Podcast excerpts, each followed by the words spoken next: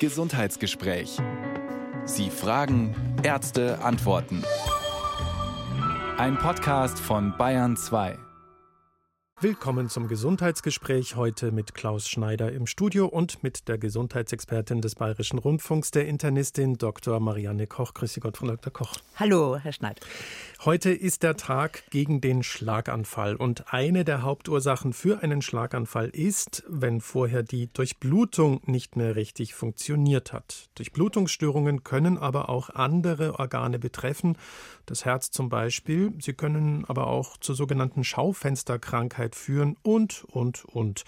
Warum das so ist und wie wir am besten gegensteuern können, das wollen wir heute besprechen. Rufen Sie uns also an 0800 246 246 9.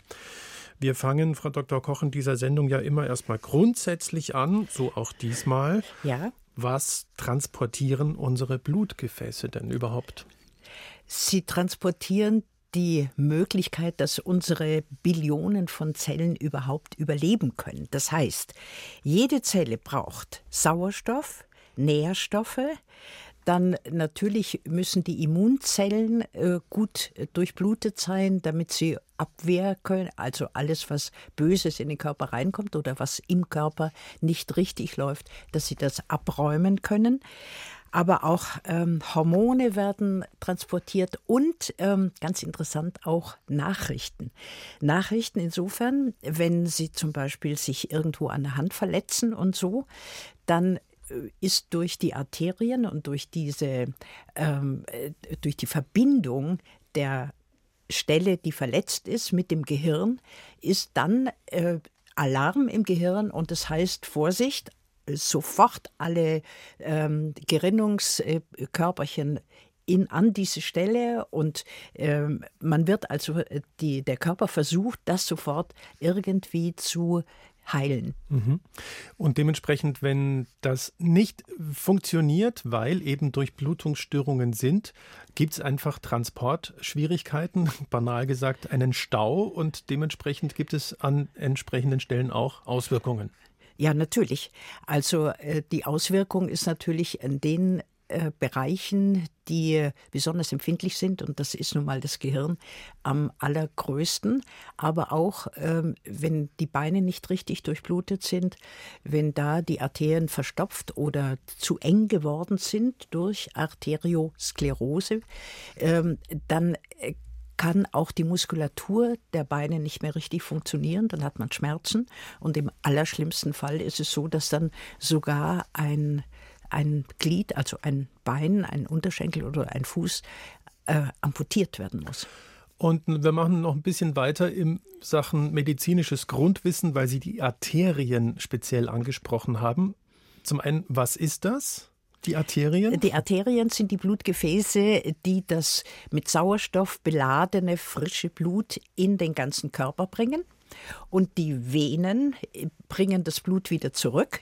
Äh, auch äh, wenn die Venen krank sind, dann äh, ist es natürlich auch äh, schlecht für den Körper, weil äh, ist ja klar, wenn dann die, äh, der ganze Kreislauf nicht mehr funktioniert oder wenn die Venen sich stark erweitern, äh, zum Beispiel durch eine Herzschwäche oder so, ähm, auch das ist natürlich eine Art der Durchblutungsstörung. Aber unter Durchblutungsstörungen versteht man eigentlich die arterielle Durchblutungsstörung. Also wenn, wenn wir so ein kleines Ranking ähm, aufstellen wollen zwischen Arterien und Venen, sind die Arterien schon noch mal sagen wir mal besonders wichtig. Inwiefern ist es besonders wichtig, dass ausgerechnet die intakt sind?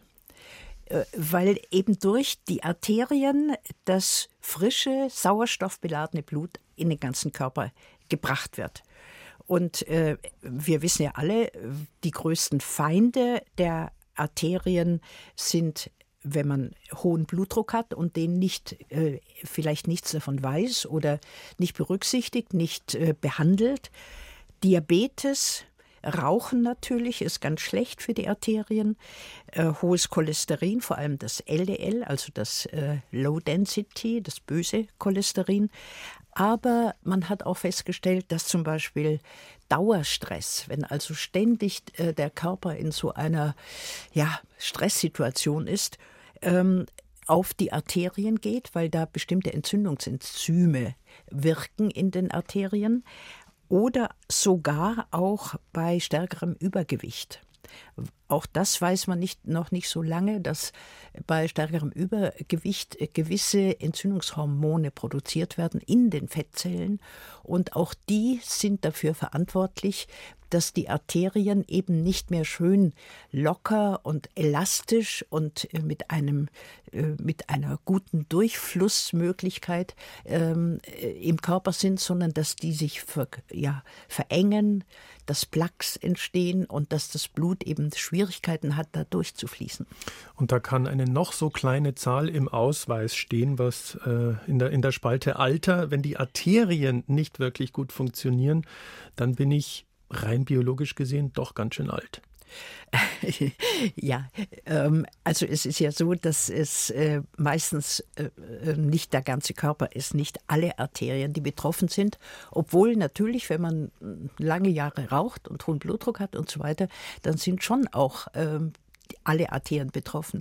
Aber meistens, äh, das, was man dann merkt, ist meistens an einem Organ, also sei es das Gehirn, es gibt ja auch diese sogenannte vaskuläre Demenz. Das heißt, dass jemand äh, seine Gehirnfähigkeiten verliert, weil die kleinsten Arterien im Gehirn eben nicht mehr das tun, was sie tun müssen, nämlich alle diese 100 Milliarden Gehirnzellen versorgen. Rufen Sie uns an 0800 246 2469, eine Nummer, die Herr Eismann zum Beispiel gewählt hat. Grüße, Herr Eismann. Ja, grüße Sie. Hallo, Herr Eismann. Erzählen ja, Sie uns. Ja, kann gut hören. Mhm. Ja. Erzählen Sie uns von sich. Ähm, aktuelle Geschichte, ähm, öfter Krämpfe ähm, beim Sitzen vor dem Fernseher oder wenn ich die, das Bein irgendwie, ähm, ich will die Position ändern, sitze nicht mehr auf dem Poppes, sondern klemme das Bein mit auf den Sitz. Auf einmal überrascht mich ein, ein Krampf im Oberschenkel. Es kann auch nachts passieren, so um zwei, drei. Verdacht ist immer ähm, nach dem Radfahren. Ich wohne in Wiesbaden fahre runter in die Stadt, in den Kessel, fahre wieder hoch. Das ist nicht weit, das sind vielleicht zehn Kilometer. Uff, ja, nicht schlecht. Hm. Und mit Krämpfe dann. Äh, ja. Und, das, und äh, immer in, äh, kann ich das Beziehung setzen zu solchen Radfahrexkursionen. Herr Eismann, haben Sie die Krämpfe, während Sie Radfahren oder erst später? Nee, die kommen irgendwann später. Ich sitze nicht mhm. Nee, an nichts Böses denken vom Fernsehen, dann kommt's. Oder nachts mhm. schlafe, kommt's. Also äh, man sollte natürlich schauen, ob Ihre Durchblutung in den Beinen gut ist. Ähm, es gibt diese, äh, haben Sie alle schon gehört, diese sogenannte periphere arterielle äh, Verschlusskrankheit, PAVK, das nennt man auch Schaufensterkrankheit. Da sind die Schmerzen oder Krämpfe, meistens sind es Schmerzen, treten da aber auf, wenn sie sich belasten, wenn die Beine belastet sind, die Muskeln. Mhm. Und äh, es könnte sein, also ich würde an Ihrer Stelle in jedem Fall vom Hausarzt zunächst oder vielleicht auch von einem Gefäßspezialisten schauen lassen, wie die Durchblutung ihrer Beine ist. Und da wird man zunächst mal wird man einen Ultraschall machen, so einen Doppler, und schauen, ob die Arterien, die kann man da schön verfolgen mit dem Ultraschallkopf, ob die alle schön frei sind und ähm, ob da irgendwelche Hindernisse sind. Ja. Ähm, man kann aber auch äh, schon, indem man die Pulse misst, zum Beispiel unten an, äh, also äh, da an, äh, da wo an der, der, Fuß, Fuß anfängt, mhm. ja, und äh, die Pulse nachweisen kann. Auch in der Kniekehle kann man Pulse nachweisen. Und man kann auch ähm, eine, äh, die Möglichkeit, äh, man hat auch die Möglichkeit, zum Beispiel, äh, wenn man Blutdruck misst, und mhm. dann kann man den Blutdruck auch an den Beinen messen und schauen, ob da ein großer Unterschied ist. Wenn das alles okay ist, wenn äh, bei Ihnen also keine Einengung ihrer Arterien ähm, äh, da ist, dann müssten Sie eventuell mal schauen, wie Ihr Magnesium im Blut ist, weil das ist sehr typisch, dass man ähm, Krämpfe gerade nachts bekommt, wenn man zu wenig Magnesium hat. Jetzt noch Frage an, äh, an Sie nach äh, möglichen Ursachen. Haben Sie geraucht oder rauchen Sie? Nein. Nein? Gut. Diabetes? Nein. Ähm, hohes Cholesterin, ist das mal nachgeschaut worden? Ja. Und ist kein ein hohes äh, LDL-Cholesterin? Ähm, äh, nein. Auch nicht. Also dann haben Sie eigentlich keine Risikofaktoren. Bei 225 plus, Verzeihung, doch, hier steht was. Äh, 225 plus. Das ist Gesamtcholesterin? Ja. Ja, und dann schauen Sie mal, ob da noch LDL steht. Haben Sie nicht, haben Sie nicht. Haben Sie nicht gemacht. Gut, sollte man vielleicht irgendwann mal schauen. Mhm. Aber so wie Sie mir das jetzt schildern, habe ich das Gefühl, dass bei Ihnen die Arterien okay sind und dass Ihre Muskelkrämpfe eher ähm, also hormonell beziehungsweise durch diese ähm, Substanzen, die wir alle im Körper brauchen, Magnesium und so weiter, dass es dadurch äh, äh, also zu diesen Krämpfen kommt. Tatsächlich Magnesium. Ja, jetzt würde ich das erstmal nachschauen lassen. Also könnte das auch äh, rein theoretisch jetzt gefragt, könnte man da auch ähm, in Richtung Neurologie schauen müssen? Äh, ja, aber ich denke, wenn, äh, wenn Herr Eismann ohne weiteres zehn Kilometer Radl fahren kann mhm. mit den Beinen, dann nehme ich mal an, dass die Nerven in den Beinen okay sind. Mhm. Ich habe auch gedacht, äh, dass die vielleicht spinnen ähm, und das auslösen. Ähm, ich bin auch Apnoetiker. Ähm, das ist ja auch dann eine Unterversorgung. Ich habe gedacht, da kriege ich eine Stoffwechselstörung von, die das. Äh Darf ich das ganz kurz erklären? Also Sie äh, neigen dazu, nachts äh, Aussetzer in der Atmung zu haben. Genau. Mhm. Ja. Und dadurch, äh, das ist äh, gut, dass Sie das sagen, weil ähm, natürlich in dem Moment, wo Sie nicht atmen, ist natürlich auch die Sauerstoffversorgung des Blutes äh, wird da runtergefahren, ja. Und es kann sein, das kann absolut sein, dass ihre Muskeln nachts zu wenig Sauerstoff bekommen und dass es dann losgeht mit den Krämpfen. Ja. Haben Sie da so eine Schlafmaske bekommen? Ähm, vor unserem Schwedenurlaub habe ich diese Behandlung irgendwie unterbrochen und dann mhm. wieder aufgreifen. Das heißt, die waren dabei, mir das Ding anzupassen. Mhm. Ähm, äh, gibt es irgendeine Ursache für diese Schlafapnoe? Äh, sind Sie stark übergewichtig? Äh, nee, in zwei Jahren werde ich so alt, wie ich schwer bin. das heißt? Äh, jetzt bin ich 64 und mhm. 66,4 oder sowas. Das klingt alles andere als nach Übergewicht. Ja, weiß ja. Gott. Ja, aber Schlafapnoe ist natürlich äh, doch eine Möglichkeit, dass Sie eben gerade nachts äh, durch diese Aussetzer der Atmung, dass sie da zu wenig Sauerstoff in ihren Arterien transportieren und ähm, dass es doch daher kommt, die Krämpfe. Ähm, ja? Das, der Gag ist ja, wenn ich mich bewege, fahre Fahrrad, ich denke, ich tue damit was Gutes und schaffe und fördere die Durchblutung und für die Lymphe Richtig. und so weiter. Richtig. Und ferner habe ich diese Probleme nicht, wenn ich mit meinen Kollegen und Kollegen, wie jetzt demnächst äh, am 13. Mai, eine ganze Woche Rad fahre. Ne? Ja, ne, das ist gut. Also ich, äh, komischerweise, und da fahre ich den ganzen Tag. Ja gut, aber am Tag haben Sie ja auch, atmen Sie ja auch nur normal, beziehungsweise ein bisschen tiefer, wenn Sie Rad fahren. Mm, ja, in der Tat, ja. Mhm. Ja, okay. Vielen Dank für Ihren Anruf. Alles Gute für Sie. Herzlichen Dank, Frau Koch. Und vielen Dank. Viel, viel, viel, äh, danke, danke. Auf Wiederhören, Herr Eismann. Schön, dass man uns auch in Wiesbaden hört. ja. Wir machen gleich weiter, Frau Dr. Koch, würde ich sagen, mit der Frau Karin und ihren Schmerzen im rechten Bein. Grüß Sie. Hallo. Grüß Gott, Frau Dr. Koch. Grüß ja. Gott, Herr Entschuldigung, Schneider. Herr Schneider. ja. Macht nichts, alles gut.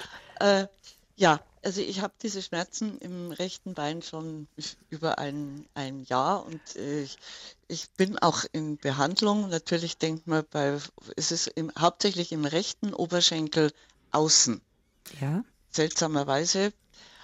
Äh, Entschuldigung, ich höre hinten einen Hall. Ich habe aber mein Radio aus. Ja, und wir hören Sie sehr gut. Okay, dann ja? das ist nur mein Telefon. Okay. Äh, ja, also äh, wie gesagt, beim Orthopäden bin ich in Behandlung. Ja. Ich bekomme jetzt Akupunktur. Ja. Äh, ich war schon beim Neurologen. Ja. Die Nerven sind also offensichtlich alle in Ordnung. Ja. Äh, und habe auch jetzt Ende des Monats ein MRT. Und hat jemand mal Ihre Arterien angeschaut? Ja, ähm, da bin ich jetzt auch dran. Ich habe eine wunderbare Hausärztin. Ja. Die hat mir zwar erklärt, dass es eigentlich so, wie, wie ich gebaut bin und ausschaue, meine Beine ausschauen, nicht sein könnte, aber sie hat mir jetzt auch äh, äh eine Doppleruntersuchung äh, eine Überweisung Empfohlen? gegeben. Ja, eine Empfohlen. Überweisung. Ich habe die Überweisung und ich habe auch schon einen Termin dafür. Wann haben Sie denn Schmerzen im Bein? Äh, Wovon ist das abhängig? zu, eigentlich von gar nichts. Also zu allen möglichen und unmöglichen Zeiten. Und ich habe diese Schmerzen auch nicht immer, Ja, so wie der Herr vorher gerade auch nachts. Bin also teilweise aufgewacht, weil, es, weil es die Schmerzen so stark waren. und hatten Sie das Gefühl, dass, äh, dass da Krämpfe sind? Dass, äh, Das ist so ein Ziehen. Ob das Ein- jetzt Krampf, weiß ich jetzt nicht. Aber es ist, es, es ist ein Ziehen. kann es sein, dass es ähm, zusammenhängt mit äh, der Art und Weise, wie Sie im Bett liegen? Oh, ich bin ein Seitenschläfer. Ja, Und ich, äh, ich sag mal, äh, ich rotiere nachts. Ja. Also ich, ich drehe aber der, aber der Schmerz ist auch am Tag da. Der kommt auch tagsüber. Allerdings kann ich mir jetzt vorstellen, wenn ich irgendwas tue und abgelenkt bin, äh, dass ich ihn dann vielleicht gar nicht merke. Mhm. Und sein kann. was machen Sie, wenn der Schmerz kommt? Können Sie da äh, Bewegungen machen, dass er weggeht? Ich habe auch, auch Dehnübungen äh, bekommen. Der äh, Orthopäde hat mir die äh, gezeigt, was ich da machen soll. Ja, Das mache ich auch. ja. Das hilft ein bisschen, aber also nicht, nicht dauerhaft. Also äh, so wie Sie es schildern, äh, denke ich, dass es nicht unbedingt Durchblutungsstörungen sind. Ähm, äh, wenn die Nerven alle in Ordnung sind, sagt das ja noch nicht, dass nicht irgendwo etwas ist, was an den Nerven irgendwie da, ähm, ja, die einengt oder so irgendetwas. Ja. Also ähm, ich, ich finde es richtig, dass da ein, eine Doppleruntersuchung gemacht wird, damit man sieht, ob die Arterien alle bestens sind und gut sind. Aber ähm, ja, äh, ich glaube, aber das ist natürlich schwierig, über Mikro klar. so eine Diagnose zu stellen. Ich glaube eher nicht, dass das auf Durchblutungsstörungen dann hinausläuft. Ja? Das ist ja immerhin schon mal ein bisschen beruhigend, weil, Ja. ähm, wie wir gehört haben, kann ja so eine Durchblutungsstörung durchaus äh, schwere Folgen haben. Ich hatte schon einen kleinen Schlaganfall. Tatsächlich. Ja. Oh. Alle, Ah. Allerdings einer, den ich selber gar nicht bemerkt habe. Ja. Ich habe mir gesagt, wenn ich mir öfters die Lippen schminken würde, hätte ich gesehen, dass eine Seite ein bisschen nach unten hängt. Das ist aber alles, was also rein äußerlich äh, zu merken war. Jetzt äh, Das ist geht hier so ein kleines Rotlicht an bei Ja. Frau Dr. Koch. Ja, und bei Herrn Schneider ebenfalls. also, ähm, wenn Sie einen Schlaganfall gehabt haben, wie ist der nachgewiesen worden? Äh, indem ich, wie gesagt, also ich habe es daran, äh, aktuell habe ich es gemerkt, mein rechter Arm hat mir nicht mehr gehört. Ich Aha, hatte jetzt ja. allerdings ein neues Medikament bekommen und habe das darauf zurückgeführt und bin dann ein paar Tage später, weil ich sowieso einen Termin bei der Hausärztin hatte, zu der gegangen und die hat es dann festgestellt. Gut, und dann hat sie sicher veranlasst, dass man ein Ich entweder war im Krankenhaus. ja. im Krankenhaus, dass man, weil äh, das muss man gleich dazu sagen, wenn jemand je einen Schlaganfall gehabt hat, einen leichten wie Sie offensichtlich, die Gefahr, dass man wieder einen bekommt, ist immer gegeben. Jetzt Frage, was hat man festgestellt? Also wenn der rechte Arm äh, nicht mehr gehorcht hat, dann war irgendetwas auf der linken Seite äh, des Gehirns. Hat man das festgestellt? Nö, eigentlich, eigentlich nicht. Also die haben mich wirklich auf den Kopf gestellt. Ja. Also Her Her Herz-Ultraschall Schall bis MRTs und Ja. äh, Also auch das Gehirn, äh, äh, MRT und so weiter, um zu schauen, ob da irgendwo im Gehirn etwas nicht stimmt. ist also nichts festgestellt worden. Ist nichts festgestellt worden. Das heißt, mit anderen Worten, Sie hatten da wohl eine vorübergehende Verengung äh, in der linken Gehirnhälfte, wenn es der rechte Arm ist. Und Und es war der linke, der linke Arm. Entschuldigung. ja, dann ist es andersrum. Dann war es auf der rechten Seite. dann- Ja? ja, ja. ähm, spielt aber keine Rolle. Und offensichtlich hat ihr Körper es geschafft, dieses Gerinnsel oder was immer es war, selbst aufzulösen, wenn jetzt, wenn nichts mehr nachweisbar war und wenn sie auch heute keine Beschwerden mehr haben, oder? ich bin jetzt aber auch gut eingestellt. Also ich nehme ähm, Medikament gegen Bluthochdruck, gegen ähm, äh, Cholesterin, äh, eben ja. wegen dieser, dieser Plaques, die sich da bilden können. Äh, also Statine wahrscheinlich, sowas? Ja, ja? ja okay. Ja. Ähm, Frage Herzrhythmusstörungen. Ist da was festgestellt worden? Ja, aber auch nichts, äh, nichts Bleibendes. Ich, also immer mal wieder Vorhofflimmern oder sowas? Ja, ich merke selber nichts davon. Nein, das ist das ganz ist das typisch. Gemeine an dieser ja, Geschichte. Ja, ja, mhm. natürlich. Ja. Das gibt es sehr häufig und ähm, ich nehme an, da ist ein Langzeit-EKG gemacht worden. Und es wird, wird laufend äh, kontrolliert, das Langzeit-EKG und äh, Blutdruck. Und äh, nehmen Sie, ähm, also die Wahrscheinlichkeit, das kann ich jetzt nur nach der Wahrscheinlichkeit sagen, aber ich bin nicht Ihre Ärztin, das weiß Ihre Ärztin alles besser.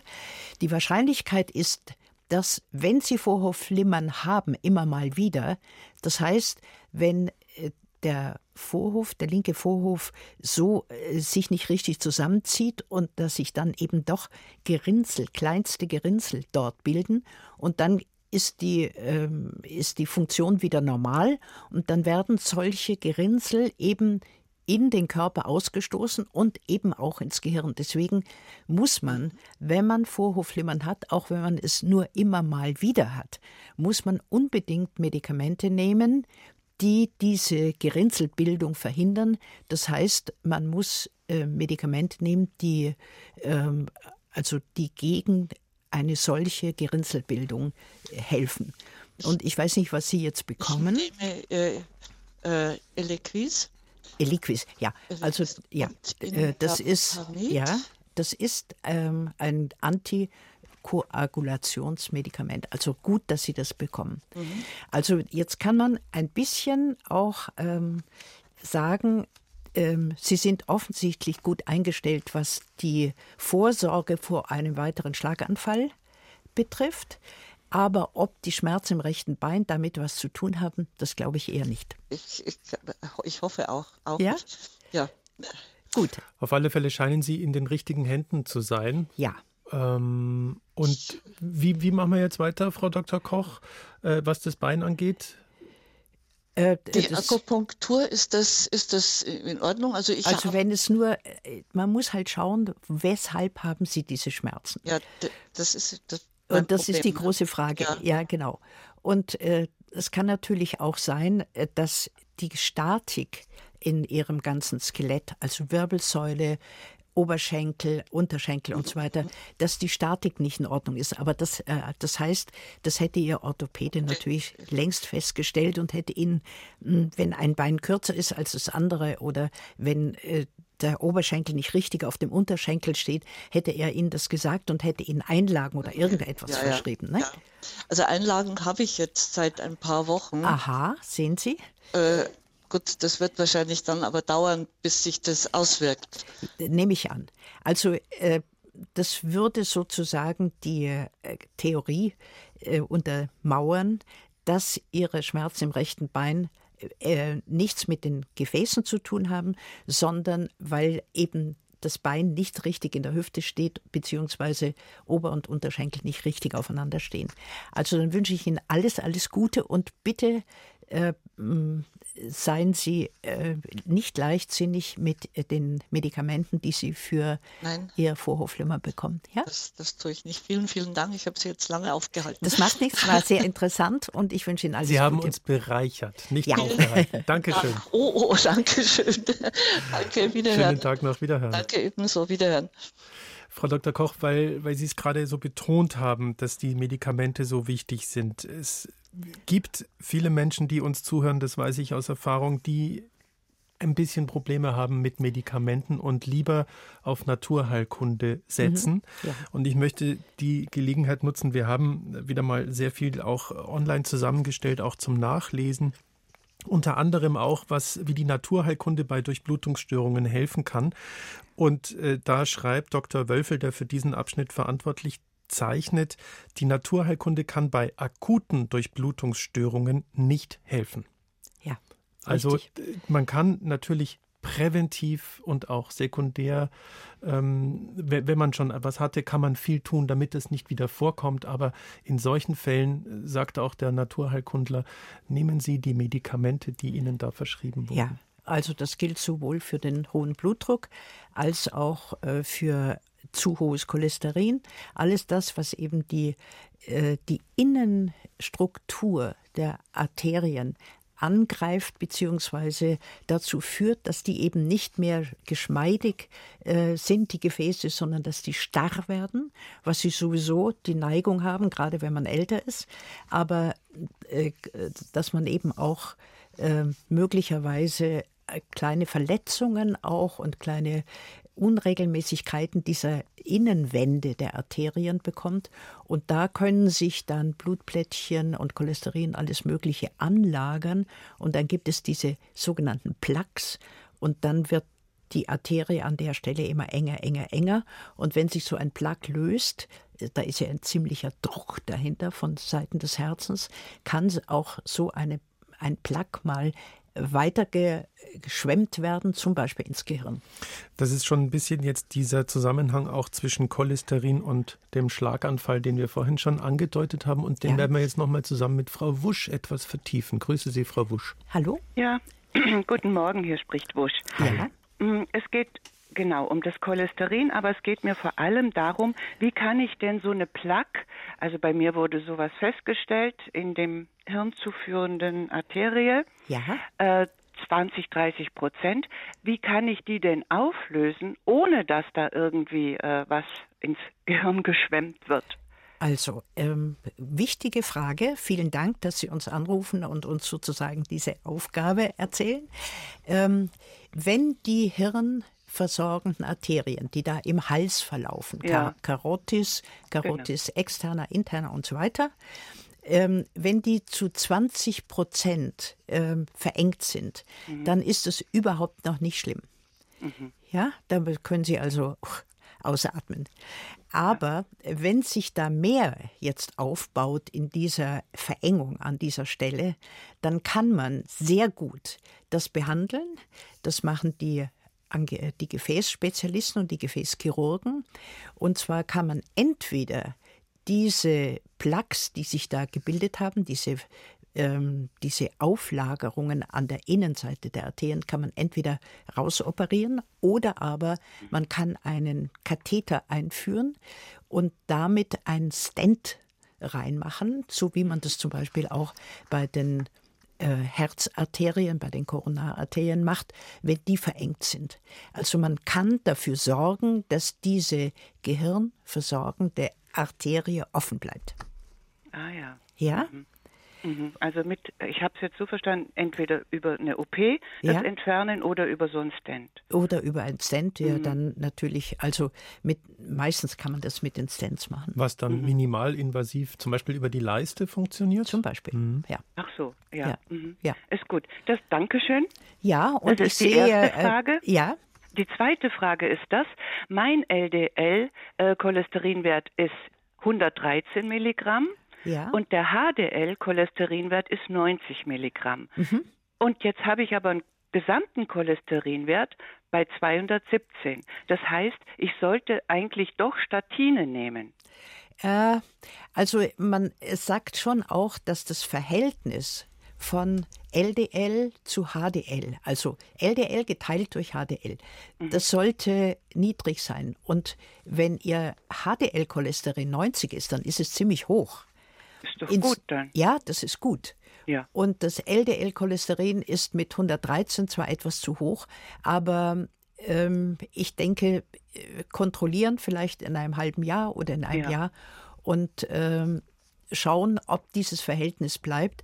Aber im Moment, glaube ich, brauchen Sie noch keine Statine. Aber ich mhm. möchte das, das ja, muss Ihr ja, ja, behandelter ja. Arzt natürlich mhm, mhm. entscheiden. Ne? Ja, mich hat immer nur gewundert, warum dann der Gesamtwert äh, als Risiko äh, quasi äh, gerechnet wird, obwohl beide Werte eigentlich noch akzeptabel sind. Nee, der Gesamtwert ist nicht das Risiko, das äh, LDL-Cholesterin ist Ach, das, das Risiko. Und das sollte eigentlich niedriger sein. Ja. Aber mit diesem mhm. zusätzlichen HDL, dann nimmt man diesen Quotienten und dann mhm. sagt man, nee, ist also nicht so schlimm. Ja, ist gut, vielen Dank. Ja. Danke Gute. Ihnen, Frau Busch. Ja? Mhm. Wiederhören. Danke. Wiederhören. Wiederhören. So, Frau Dr. Koch, wir haben jetzt über den Schlaganfall gesprochen, wir haben über die Arteriosklerose gesprochen und es kommen aber auch tatsächlich nochmal Nachfragen, die in die Richtung gehen, was sind denn erste Anzeichen? Fangen wir doch mal an für erste Anzeichen einer Arteriosklerose. Also salopp gesagt, äh, wenn, die, wenn die Arterien, früher hat man gesagt, verkalken, mhm. wie merke ich das denn? Verkalken ist übrigens richtig, weil da bildet sich schon auch eine Kalkschicht, mhm. ja, Sklerose, mhm. ja. Ähm, also wenn ich ein Mann bin, dann merke ich das äh, wahrscheinlich als erstes durch Erektionsstörungen, weil natürlich ähm, äh, die, äh, die äh, also eine Erektion nur funktioniert, wenn da hervorragende Durchblutung da ist. Aber man kann es natürlich auch merken, wenn man Schmerzen hat beim Gehen. Also nicht wie vorher der Herr, ich glaube Eismann hieß er, gesagt hat, nachts irgendwann, aber beim Radeln überhaupt mhm. nicht. Mhm. Wenn man sich sozusagen, ähm, ja, man, man läuft, dann tut es weh im Bein, in den Waden oder so, dann bleibt man stehen, dann lässt der Schmerz wieder nach. Das ist die sogenannte Schaufensterkrankheit, die heißt so, weil man äh, ja gesehen hat, dass diese Leute, die sich genieren, einfach stehen zu bleiben, schauen dann angelegentlich in irgendein Schaufenster rein, bis der Schmerz weg ist, und dann gehen sie weiter dann kommt der Schmerz wieder und das und so. Und also, hoffen, dass das nächste Schaufenster in der Nähe ist. Ja, ja. also das wären erste Anzeichen. Aber natürlich ist es so, dass sich das nicht immer genau meldet, diese, diese Verengungen. Und deswegen ist es sehr, sehr gut und sehr, sehr wichtig, wie die vorige Anruferin, dass man nachschauen lässt, wie sehen die Halsgefäße aus, mhm. weil das ähm, da ist es eben sehr einfach zu sehen mit äh, Ultraschall, ob da eine, ja, ob da die Arterien irgendwie nicht mehr ganz gut durchgängig sind. Und wenn es äh, schlimmer ist, dann hat man Herzschmerzen ähm, und äh, diese ganz typischen Angina pectoris Beschwerden. Und da ist es dann höchste Zeit, dass man eben nachschaut, wie es um die Koronararterien bestimmt ist. Und wenn es ganz schlimm ist, zur Erinnerung, heute ist der Tag gegen den Schlaganfall. Wie erkenne ich den? Den Schlaganfall erkennt man eigentlich durch ein plötzliches Ausfallen von irgend, also wenn plötzlich der Arm nicht mehr geht, hatten wir auch vorhin schon gehört, und dann ist aber nach kurzer Zeit wieder gut, dann ist es eine sogenannte transitorische ähm, Ischämie, das heißt vorübergehende äh, Durchblutungsstörungen. Die hört dann wieder auf, aber kann natürlich wiederkommen und dann kann es auch einen richtigen Schlaganfall geben. Das heißt, man sollte auch wirklich, wenn man sowas Vorübergehendes ähm, empfindet, und das sind Sekunden, und dann ist wieder vorbei und man hat so diesen Hoppler-Moment. Ja. Sollte man wirklich hellhörig werden und nicht denken, ah ja, jetzt ist vorbei. Dann ja, und um Gottes Willen nicht abwarten, mhm. weil das Wichtigste bei der Behandlung eines Schlaganfalls ist, dass man sofort, so schnell wie nur irgend möglich in die richtigen Hände kommt. Also es wäre immer so eine sogenannte Stroke Unit. Das gibt es überall in Deutschland, ja, auch, ähm, auch in Krankenhäusern, die vielleicht keine Spezialabteilung haben. Die holen sich dann per Hubschrauber Fachleute und so weiter und senden die Befunde, die sie haben, weiter. Also das geht inzwischen auch digital sehr gut. Und äh, warum das so schnell gehen muss, ist, dass die Gehirnzellen, die kein Blut mehr bekommen, dass die eben sehr rasch absterben. Und zwar innerhalb von ja, sechs Stunden ungefähr.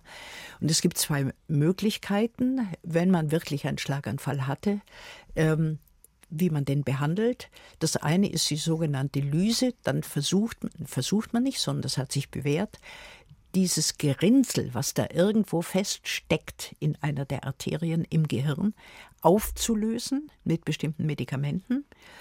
Oder aber, wenn es eine größere Arterie ist im Gehirn, äh, hat man seit einigen Jahren mit größtem Erfolg auch ähm, mit Kathetertechnik dieses Gerinnsel rausgezogen. Da geht man also von der Leiste aus meistens oder vom Arm aus, geht man in den Kopf hinein, in das Gehirn rein, in diese Arterie und ähm, mit einer Spezialvorrichtung geht man durch das Gerinnsel durch und zieht es dann raus. Und das hat äh, zu hervorragenden Ergebnissen geführt, sogenannte Thrombectomie.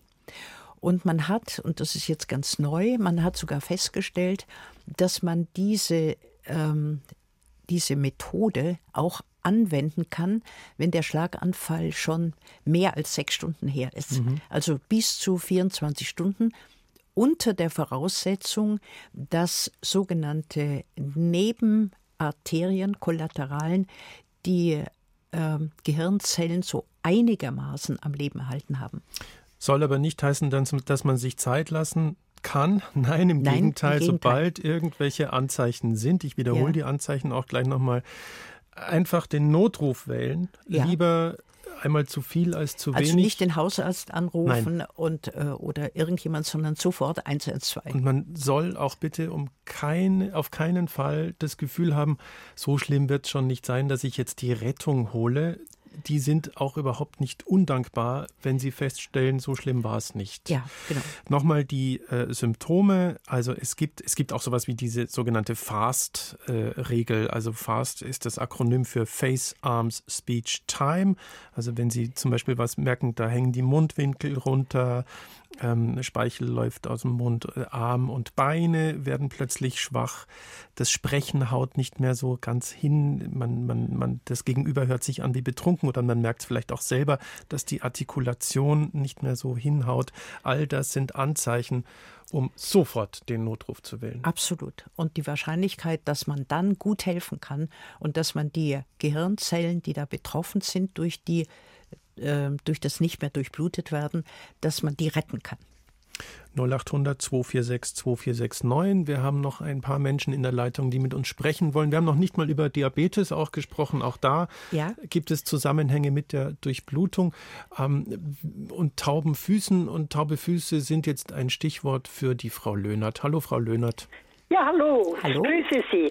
Hallo, Frau Dr. Koch. Ich weiß den Herrn leider nicht nach. Schneider. Hallo, Herr Schneider, Herr Schneider. Ja. Hallo, ich verfolge Ihre Sendung ganz interessiert und übrigens schon über Jahrzehnte, noch als samstags war. Ja. Das war dann erstmal sehr unglücklich. Das nur am Rande. Also, also ja. willkommen, äh, liebe äh, Sendungshörerin. Ja, ja. ich habe lange überlegt, weil ich ja eigentlich keine schlimmen Schmerzen habe, aber ich habe seit längerer Zeit Taubheitsgefühle im, am vorderen Fußballen. Ja. Also richtig, wenn ich früh aufwache, denke ich, oh, die gehen ja gar nicht richtig. Hab keine Schmerzen. Und dann äh, auch in der Nacht sind manchmal meine Hände, das gab es auch sonst nicht. Das ist nicht ein, dass sie mal drauf lag und eingeschlafen sind, sondern dass die wirklich taub sind, so, so prall sich anfühlen und manchmal sogar geschmerzt haben. Beide Hände, beide, beide Füße? Hände, beide Hände, beide Füße. Beide Füße. Ja, ja. jetzt habe ich, ich habe vor Jahren schon mal mit Ihnen gesprochen, sehr gerne, und ich verfolge Sie wirklich. ja, und da ging es um zu hohen Blutdruck. Ja. Da habe ich erstmal gekämpft und wollte das ohne Medikament hinkriegen, hat natürlich nicht geklappt und inzwischen ist er wunderbar eingestellt, Gut. aber er ist da. Dann äh, hat mir mein Arzt so ein bisschen kleinere Sachen verschrieben. Ich nehme im Grunde genommen nicht viel, aber dann kam er auch auf äh, das Cholesterin. Ja. Das ist zu hoch. Wobei mir vor Jahren mal ein guter Kardiologe gesagt hat, bei Ihrem guten HDL-Wert müssen Sie sich nie Gedanken über das Gesamtcholesterin machen. Das haben wir gerade bei ja, einer anderen Anruferin. Ja, ja. ja, das ist alles klar. Aber mein Hausarzt, äh, der ist da ein bisschen anderer Meinung. Der sagt, also er hat natürlich meine, kennt meine Familie, mein Mann, der ist schwer krank und hat gesagt, Sie können sich gar nicht leisten, einen Schlaganfall zu bekommen und müssen ein Medikament nehmen. Das ja. kann sich niemand leisten. Nein. Ja, aber in meinem Fall, und damit hat er mich natürlich geködert. Ja. Und jetzt war dann vorhin, dann habe ich ein Medikament bekommen mit Statinen. Und darauf möchte ich jetzt auch noch hinaus. Und das habe ich nicht sehr gut, das habe ich nicht sehr gut vertragen. Also da waren so einige Sachen, äh, die, die mir nicht zu, äh, also das war irgendwie unverträglich. Und dann habe ich jetzt ECT-Mipil. Ja? ECT-MIP, glaube ich nur. Ja. ECT-MIP, 10 Milligramm Tabletten, ja. mit denen komme ich zurecht. Und jetzt würde ich doch ganz gern mal meine Werte noch sagen. Ja, was ist also das LDL? LDL? Komischerweise hat sich nach, nachdem ich dieses Medikament einnehme, jetzt über zwei Jahre, ich habe jetzt erst kürzlich ähm, einen äh, großen Blutcheck machen lassen, hat sich das Gesamtcholesterin sogar ein bisschen erhöht, nämlich von 219 auf 232. HDL habe ich 79, LDL habe ich 139. Zu hoch. Und dann habe ich hier noch ein Non-HDL stehen. Was ist das denn? Non-HDL-Cholesterin. Das ist auch, also wenn es nicht HDL, das heißt High Density Cholesterin, dann ja. ist es ein Low Density. Das heißt, es ist so ähnlich wie das LDL. Ach so, das ist ja. auch dann zu hoch, 1,5353. Das mhm. wäre dann wahrscheinlich auch etwas so. So, also diese Tabletten würden Sie mir die weiter empfinden, äh, empfehlen und können die sich auswirken auf erstens auf meine Flüssigkeitssucht und auf dieses Taubheitsgefühl. Das also jetzt muss man, glaube ich, ein bisschen was auseinanderhalten. Es ist nicht sicher, ob diese Taubheitsgefühle, die Sie haben, ob die tatsächlich ähm, von der äh, mangelhaften Blutversorgung kommen. Ich würde mhm. sagen eher nicht. Okay. Ähm, und wenn Sie sagen, dass Ihre beiden Hände nachts oft, äh, also nicht einschlafen, sondern äh, Schmerzen oder Sie haben kein Gefühl drin oder so. Ja, ganz genau. Ja, dann würde ich äh, bitte zu einem, ähm, ja, am besten einem Handchirurgen gehen. Ja. Und der äh, oder einem zunächst mal zu einem Neurologen, der muss feststellen, ob sie ein sogenanntes Karpaltunnel Syndrom ah, ja. haben. Okay. Ja. ja? Wenn Sie das haben, das bedeutet, dass an dem Handgelenk, da wo es sozusagen eng ist, wo Nerven und Blutgefäße durchgehen müssen, ja, wenn das verengt ist, dann ähm, hat man eben keine, äh, kein richtiges Gefühl mehr und auch keine richtigen Bewegungen mehr in der Hand. Ja? ja? Das kann man aber sehr leicht beseitigen. Da okay. wird einfach die Sehnenplatte, die das einengt, die wird gespalten. Ja, ich kenne es. Ich hatte schon mal sowas. Ich kenne es. Ja. Ah, okay, gut. Ja. Ich also, muss vielleicht noch sagen, ich werde 81 ja, in diesem das, Monat. Das ja. kann natürlich auch eine Altersgeschichte sein. Hm? Solche Sachen sind oft Altersgeschichten. Ist ja, aber kein Grund, sich deshalb nicht äh, damit zufrieden geben zu müssen. Ja, genau. Nein, Vollkommen nein. richtig. Ja. Gut, gut, also ganz kurz noch mein Medikament Candaxiro für den Blutdruck. Ist das in Ordnung? Wie heißt es? Candaxiro. Ah, das ist Candesatan. Ja, das ist okay. Das ist okay. Und ja. diese hatten Sie ja auch, hatte ich schon genannt. Und dann äh, bekomme ich immer noch eine Vierteltablette von Nefral. Ich glaube, das ist Nefral. Eine Vierteltablette. Äh, gut, das, das, äh, das könnte ich nachschauen, weiß ich jetzt nicht auswendig. Nein, was nicht so schlimm. Naja, gut. Gut, also, also jedenfalls die Taubheitsgefühle. Ich meine, Sie können ruhig mal bei Ihrem Hausarzt oder wo immer die Pulse am Fuß an den Füßen messen lassen. Das heißt, wenn man die Pulse gut tasten kann, dann ist es sowieso sehr unwahrscheinlich, dass Sie da eine ähm, äh, Minderdurchblutung der Füße haben. Okay. Äh, dann hätte man das schon mal ausgeschlossen. Ja. Äh, ja. Diabetes haben Sie nicht? Nein, ich habe weder Diabetes. Ich bin eigentlich sehr, sehr gesund und jeder, jeder sagt, du bist fit. Aber ich sehe eben auch so manche Sachen, die die anderen Menschen nicht sehen. Okay. Ja. Okay, ich, ich denke, ich danke Ihnen. Frau Löhner, danke, danke für den Anruf. Auf ja, Wiederhören. Alles Gute Ihnen, Ihnen auch. Danke vielmals. Tschüss. Tschüss. So, Frau Dr. Koch, 10.51 Uhr, das Gesundheitsgespräch auf Bayern 2. Ein paar Minuten haben wir noch. Wir haben noch zwei Menschen in der Leitung, mit denen wir gerne sprechen möchten. Die Frau Sommer wartet schon lang, dass sie uns sprechen darf. Hallo, Frau Sommer. Hallo. Jetzt Hallo in die Runde, ich warte gerne. Frau Dr. Koch, Herr Schneider, ähm, interessant, alles sehr interessant. Meine Frage, die Triglyceridwerte, die ja. spielen doch da auch eine Rolle mit.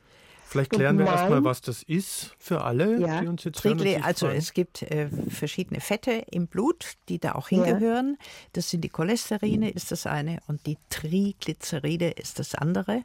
Und ähm, diese Triglyceride haben äh, keine so bedeutende Rolle, was jetzt die Durchblutungsstörungen angeht und die Arteriosklerose die haben eher, wenn die sehr hoch sind, können die mal, äh, weil das ziemlich große Moleküle sind, dazu führen, dass zum Beispiel ähm, das Pankreas äh, nicht mehr richtig funktioniert.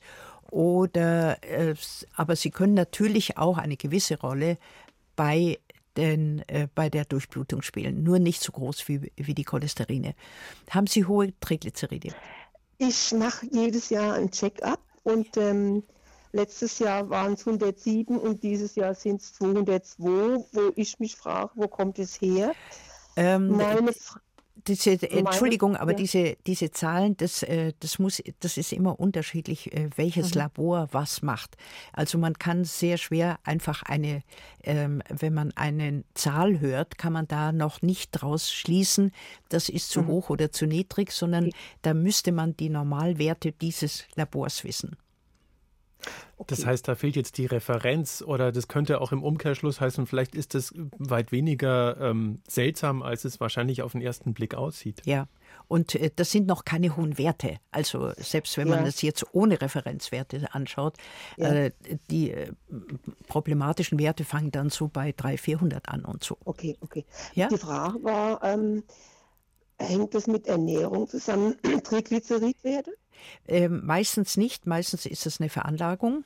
Mhm. Aber ähm, Sie können natürlich, äh, ich weiß nicht, wie Sie sich ernähren, ob Sie. Kann ich Ihnen kurz sagen, deshalb interessiert mich das so. Ich esse, bin, ich esse kein Fleisch. Ja. Ich, ich ähm, esse Butter, ich esse auch Eier, aber alles in Maßen. Ja. Und ähm, habe seit einem halben Jahr ungefähr, oder ja, seit einem halben Jahr ungefähr ähm, habe ich den Fisch vernachlässigt und die Algen, die ich regelmäßig gegessen habe. Und meine Frage wäre dann, hängt es damit zusammen? Also äh, ich kann Ihnen über äh, die Algen und was die bewirken und so äh, ganz wenig sagen. Weiß ich nicht, muss ich zugeben. Aber ja. Äh, ich denke, dass äh, erhöhte, wenn sie wirklich erhöht sind, das, bei Ihnen ist es ja so grenzwertig höchstens, okay. Ähm, wenn die Triglyceride stark erhöht sind, dann ist das eine genetische Sache. Okay. Gut. Ja? Und, genau, die, und, und Cholesterin, Cholesterin. Ja? Ja, ja, HDL 57. Ja, normal. LDL 198. Das ist. Aber das, ähm, ich habe immer etwas erhöhte. Ja, und das mag sein. Auch das Cholesterin, das dürfen Sie nicht vergessen. Das äh, äh, Cholesterin, was wir im Blut haben, das stammt nicht nur von Lebensmitteln her, von dem, was wir ja. essen, sondern ja, wir wir haben ja selber in der Leber die Möglichkeit, Cholesterin herzustellen, Gott sei Dank, mhm. weil man mhm. braucht ja gewisse Mengen von Cholesterin, um gewisse Vitamine ähm, mhm. zu verarbeiten und so weiter. Also ähm, dies, äh, was Sie jetzt sagen, das LDL-Cholesterin, das erscheint mir jetzt ohne Referenzwerte, erscheint mir sehr hoch. Mhm. Ja, mhm. Mhm. also bitte gehen Sie zu Ihrem Hausarzt, Ihrer Hausärztin, äh, diskutieren Sie das kurz. Mhm. Ähm, das äh, HDL-Cholesterin ist nicht so hoch, dass man sagen kann, die, der Quotient ist gut. Also, mhm. ja, der ist über drei. Weil Sie, mhm. das, genau. weil Sie das angesprochen haben, habe ich mir mal schnell ausgerechnet, 3, noch was. Ne? Ja, ja. Und es ist nicht unter drei. Alles, was unter drei ist, geht noch. Sehen Sie, Frau Sommer, und schon haben Sie eine Hausaufgabe mitbekommen von Frau Dr. Sommer. ich würde Sie gern verabschieden an der Stelle, Frau Sommer. Vielen Alles herzlichen klar, ich Dank. Ich verabschiede mich auch. Eine schöne Zeit und vielen Dank. Alles Gute, ja. Danke. Danke, tschüss. Ein bisschen Zeit haben wir noch, Frau Dr. Koch. Wir haben vorhin gehört, ähm, als es darum ging, Schmerzen in den Beinen beim Liegen und wir haben festgestellt, das ist sehr schwer, da der Ursache auf, den, auf die Spur zu kommen und man muss also gucken, was ist, was, was ist denn da los? Die Frau, Frau Ray hatte eine ähnliche Spurensuche schon hinter sich und hätte eine Vermutung. Hallo, Frau Ray. Ah, guten Tag. Ja. Hallo, Frau Dr. Koch und Herr Schneider. Ja. Ähm, Ganz kurz, mach, ja? Ja, ja, ja. ich mache so kurz wie möglich. Also ja. ziemlich genau drei Jahre hatte ich wahnsinnig Schmerzen, vor allem in Liegen und äh, jedes Mal, wenn ich auf dem Couch gelegen habe oder im Bett, also so starke Schmerzen und einen Monat lang die stärksten Medikamenten vom Arzt und so weiter, auch in Überdosis, hat überhaupt keine Wirkung gehabt.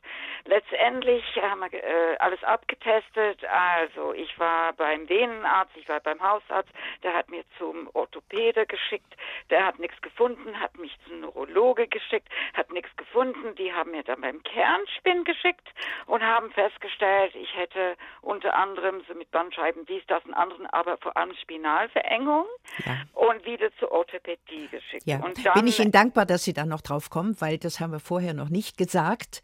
Äh, das wäre die Differentialdiagnose zu Beinschmerzen, dass es natürlich von der äh, Wirbelsäule herkommen kann.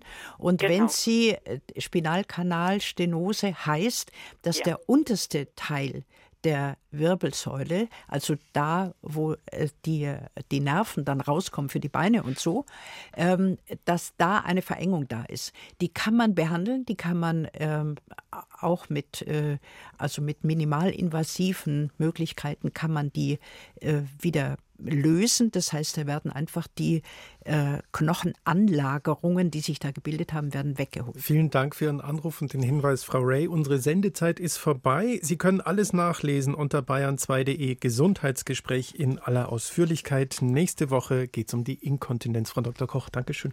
Ich danke Ihnen, Herr Schneider.